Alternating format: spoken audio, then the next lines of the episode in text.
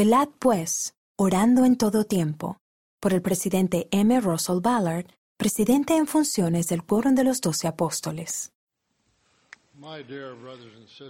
Mis queridos hermanos y hermanas, durante la última semana de su ministerio terrenal, Jesús enseñó a sus discípulos Velad, pues, orando en todo tiempo, que seáis sostenidos por dignos de escapar de todas estas cosas que han de venir y de estar de pie delante del Hijo del Hombre.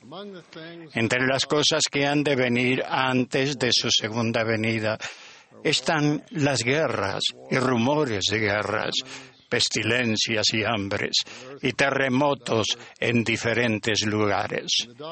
En Doctrina y Convenios el Salvador dijo, y todas las cosas estarán en conmoción, porque el temor vendrá sobre todo el pueblo. Sin duda vivimos en una época en la que las cosas están en conmoción. Muchas personas temen el futuro y muchos corazones se han apartado de su fe en Dios y en su Hijo Jesucristo. Las noticias están llenas de relatos de violencia. La denigración moral se publica en línea. Se han profanado cementerios, iglesias, mezquitas, sinagogas y santuarios religiosos. Una pandemia ha llegado prácticamente a todo rincón de la Tierra, con millones de personas infectadas y millones de muertos. Graduaciones, servicios de adoración, casamientos, servicio misional y muchos otros acontecimientos importantes de la vida se han visto interrumpidos. Además, infinidad de personas han quedado desamparadas y aisladas. Los reverses económicos han supuesto un desafío para muchos, sobre todo para los hijos más vulnerables de nuestro Padre Celestial. Hemos visto a personas ejercer con vehemencia su derecho a la protesta pacífica y también a masas enfurecidas. Al mismo tiempo, seguimos viendo conflictos por todo el mundo. A menudo pienso en aquellos de ustedes que sufren, que están preocupados, que sienten temor o se sienten solos. Les aseguro que el Señor los conoce, que está al tanto de sus preocupaciones y de su angustia y que los ama de una manera íntima y personal profundamente y para siempre. Cada noche al orar, le pido al Señor que bendiga a todos los que se sienten agobiados por la aflicción, el dolor, la soledad y la tristeza. Sé que otros líderes de la Iglesia se hacen eco de esa misma oración. Nuestro corazón individual y colectivamente está con ustedes y nuestras oraciones se elevan a Dios a favor de ustedes. El año pasado estuve unos días en el noreste de Estados Unidos visitando lugares históricos nacionales y de la Iglesia, asistiendo a reuniones con nuestros misioneros y miembros y visitando a líderes gubernamentales y del mundo empresarial. El domingo 20 de octubre dirigí la palabra a una gran congregación cerca de Boston, Massachusetts. Estaba hablando cuando sentí la impresión de decir, les ruego que oren por este país, por nuestros líderes, por nuestra gente y por las familias que viven en esta gran nación fundada por Dios. También dije que los Estados Unidos y muchas de las naciones de la Tierra, al igual que en épocas pasadas, se hallan en otra, en otra encrucijada decisiva y necesitan nuestras oraciones. Esa súplica no estaba en las notas que yo había preparado. Esas palabras me vinieron al sentir que el Espíritu me impulsaba a invitar a los presentes a orar por su país y por sus líderes.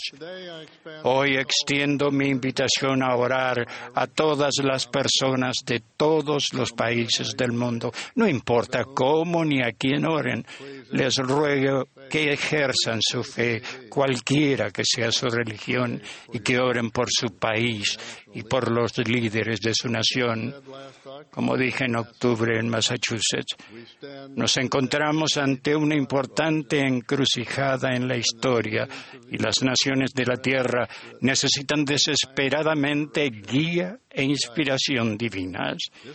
Esto no se trata de política ni reglamentos, sino de la paz y la sanidad que pueden recibir las almas tanto de las personas como de los países, sus ciudades, pueblos y aldeas, por medio del príncipe de paz y la fuente de toda sanidad, el Señor Jesucristo. Durante los últimos meses He recibido la impresión de que la mejor manera de ayudar a la actual situación mundial es que todas las personas confíen más plenamente en Dios y vuelvan sus corazones a Él por medio de la oración sincera. El humillarnos y buscar la inspiración de los cielos para perseverar y conquistar lo que nos aguarda será nuestra manera más segura y fiable de avanzar con seguridad en estos tiempos difíciles. Las escrituras recalcan las oraciones que ofreció Jesús, así como sus enseñanzas acerca de la oración durante su ministerio terrenal. Ustedes recordarán el Padre nuestro. Padre nuestro que estás en los cielos, santificado sea tu nombre, venga tu reino, hágase tu voluntad como en el cielo, así también en la tierra. Danos hoy el pan nuestro de cada día y perdónanos nuestras deudas, como también nosotros perdonamos a nuestros deudores, y no nos metas en tentación, mas líbranos del mal, porque tuyo es el reino y el poder y la gloria por todos los siglos. Amén. Esta hermosa e intensa oración repetida a menudo por toda la cristiandad deja claro que es apropiado pedir directamente a nuestro Padre que está en los cielos respuestas a nuestras preocupaciones. Así pues, oremos para recibir guía divina. Les invito a orar siempre. Oren por su familia. Oren por los líderes de las naciones. Oren por las personas valientes que se encuentran en primeras líneas de batalla contra las actuales plagas sociales, medioambientales, políticas y biológicas que afectan a todas las personas por todo el mundo, a ricos y pobres, a jóvenes y ancianos. El Salvador nos enseñó a no poner límites por quienes oramos. Él dijo, amad a vuestros enemigos, bendecid a los que os maldicen, haced bien a los que os aborrecen y orad por los que os ultrajan y persiguen. En la cruz del Calvario, donde Jesús murió por nuestros pecados, Él puso en práctica lo que enseñó cuando rogó, Padre, perdónalos, porque no saben lo que hacen. El orar con sinceridad por quienes se podrían considerar nuestros enemigos demuestra nuestra creencia en que Dios puede transformar nuestro corazón y el de los demás. Esas oraciones deberían reforzar nuestra determinación de hacer cualquier cambio que sea necesario en nuestras vidas, familias y comunidades. No importa dónde vivan, el idioma que hablen o los desafíos que afronten, Dios los oye y les contesta a su propia manera y en su propio tiempo. Ya que somos sus hijos, podemos acudir a Él en busca de ayuda, solaz y un deseo de lograr hacer una diferencia en el mundo. Oren por la justicia, la paz y por todo aquello que es necesario. Después de arrodillarnos en oración, debemos levantarnos y hacer lo que podamos por ayudar tanto a nosotros mismos como a los demás. Las escrituras están llenas de ejemplos de personas de fe que combinaron la oración con los hechos a fin de marcar una diferencia en sus propias vidas y en la vida de otras personas. En el libro de Mormón, por ejemplo, leemos acerca de Enos. Se ha observado que unos dos tercios de su breve libro describen una oración o una serie de oraciones y el resto narra lo que hizo como consecuencia de las respuestas que recibió. En la historia de nuestra Iglesia tenemos muchos ejemplos del modo en que la oración marcó una diferencia, comenzando con la primera oración en voz alta que hizo José Smith en el claro de un bosque cerca de la cabaña de sus padres en la primavera de 1820. Al buscar perdón y guía espiritual, la oración de José abrió los cielos. Hoy en día somos los beneficiarios de José el profeta y de otros fieles santos de los últimos días, hombres y mujeres que oraron y actuaron para ayudar a establecer la iglesia de Jesucristo de los santos de los últimos días. A menudo pienso en las oraciones de mujeres fieles como Mary Fielding Smith, quien con la ayuda de Dios condujo valerosamente a su familia de la creciente persecución en Illinois a la seguridad de este valle, donde su familia prosperó espiritual y temporalmente. Después de arrodillarse a orar con sinceridad, ella trabajó arduamente para superar los desafíos y bendecir a su familia. La oración nos elevará y nos unirá como personas, como familias, como iglesia y como mundo. La oración por todos aquellos que necesitan es muy importante en toda ocasión. La oración consolará a quienes hayan perdido a un ser querido. Nos guiará para saber lo que debemos hacer para proteger nuestra, para nuestra propia protección.